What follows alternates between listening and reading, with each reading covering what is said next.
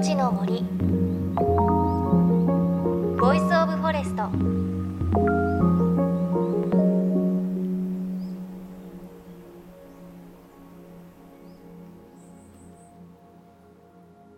おはようございます。高橋真理恵です。JFN38 局を結んでお送りします。命の森 Voice of Forest。もう街はクリスマス一色ですね。皆さんクリスマスの準備などされているでしょうか？私の家ではうちの中でツリーに飾り付けをしました。あのオーナメントを飾ってあと白いふわふわの綿を飾っている時ってなんかこう楽しいんですよね。でもこの番組をやってこう考えてしまうのはもみの木が潜在自然植生のところってどこら辺にあるんですかね？なんか私の勝手なイメージですけれど北欧とかなんですかね？でそういう場所は山とかにいっぱいもみの木生えていると思うとなんか可愛いななんてこの番組を始めてから考えるようになりました。さてこの番組は東日本大震災で発生した震災瓦礫を生かして津波から命を守る防潮林を作ろうという取り組み森の頂上プロジェクトの活動を追いかけています。東京 FM と JFN 全局はこのプロジェクトに賛同しメディアパートナーとしてサポートしています。先日東京有明の東京ビッグサイトで行われた日本最大級の環境展示会エコプロダクツ2012からのレポートです。今回のエコプロダクツ様々な企業による環境に関する展示が並ぶ中森の頂上プロジェクトが推し進める瓦礫を利用した森づくりに関する企業展示もあったんです。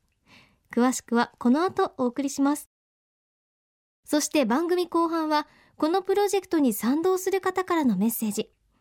今日は仙台在住のアーティストモンキーマジックからのメッセージです。命の森 Voice of Forest。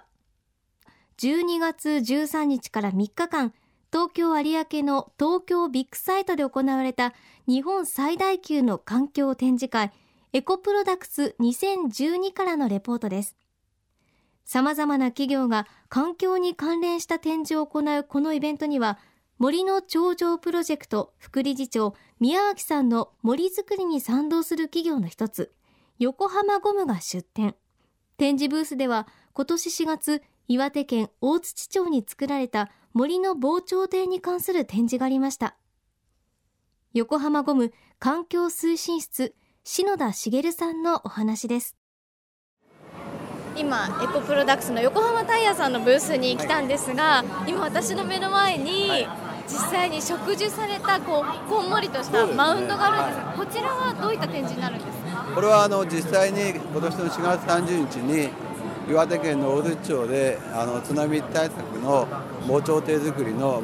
実験マウンドなんですけどそれの一応モデルを同じ大槌町で植えた木と同じものをあのここにモデルで作りました。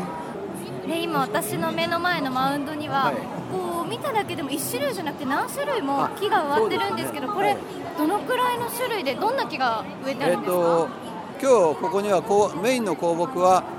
タブの木とカシの木白樫のあの代表的なのだけなんですよ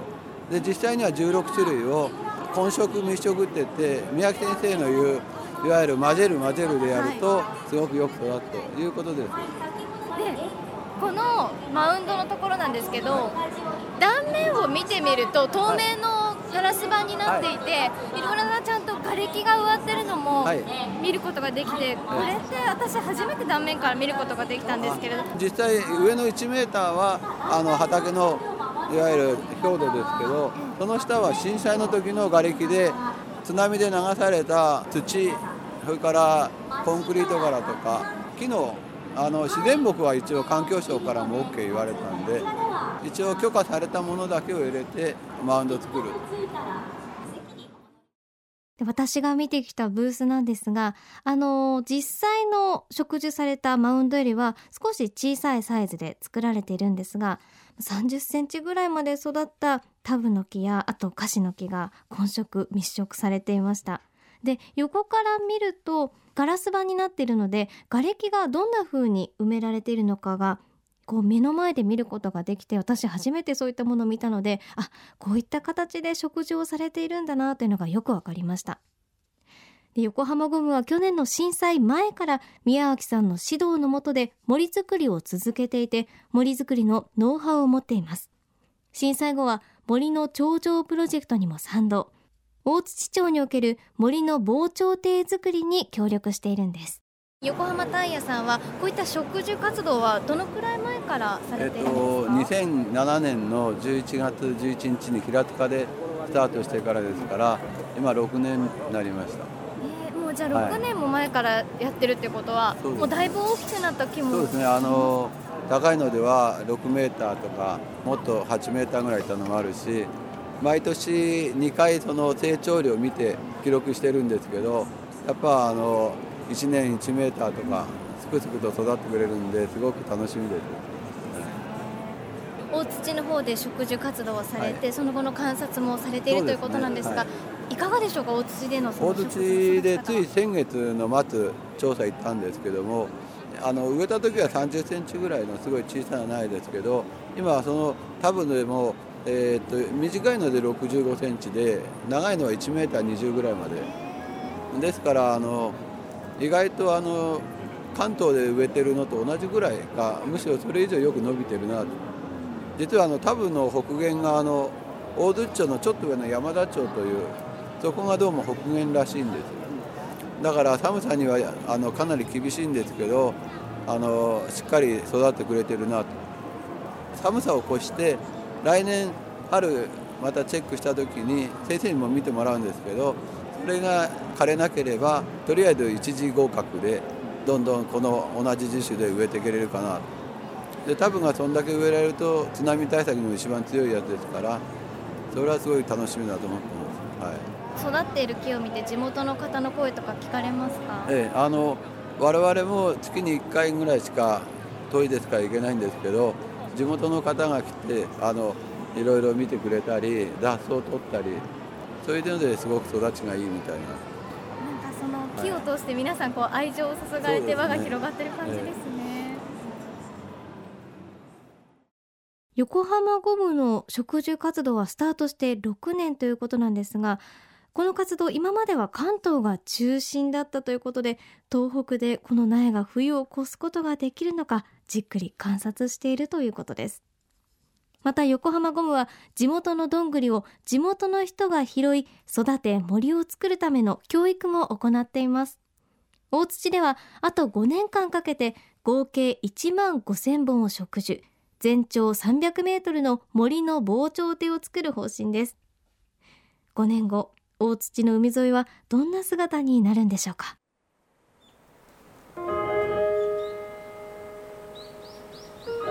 命の森。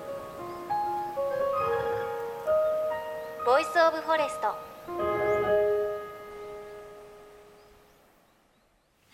森といえば僕のまあリラックス場所ですかね。カナダ出身なので実は僕の家の後ろにね本当に広い森があってよくあの兄弟でね遊んでいたり、まあ、トリーハウスを作ったり楽しみましたね。やっぱ本当にリブートしたい時に、まあ、緑が多いところに行っていろんなこと考えたりそしていろんな考えをこう忘れたりして、まあ、実はね木の香りからね結構アロマセレビっていうかこういろんな力もらえると思ってるしあの本当に自然の中に暮らすこといいことだと思います、えー、震災から、えー、環境のためにこんな素敵なプロジェクトができて本当に嬉しく思ってます。僕たち MONKEY MAJIK も協力して、えー、これからも頑張っていきます。命の森 Voice of Forest。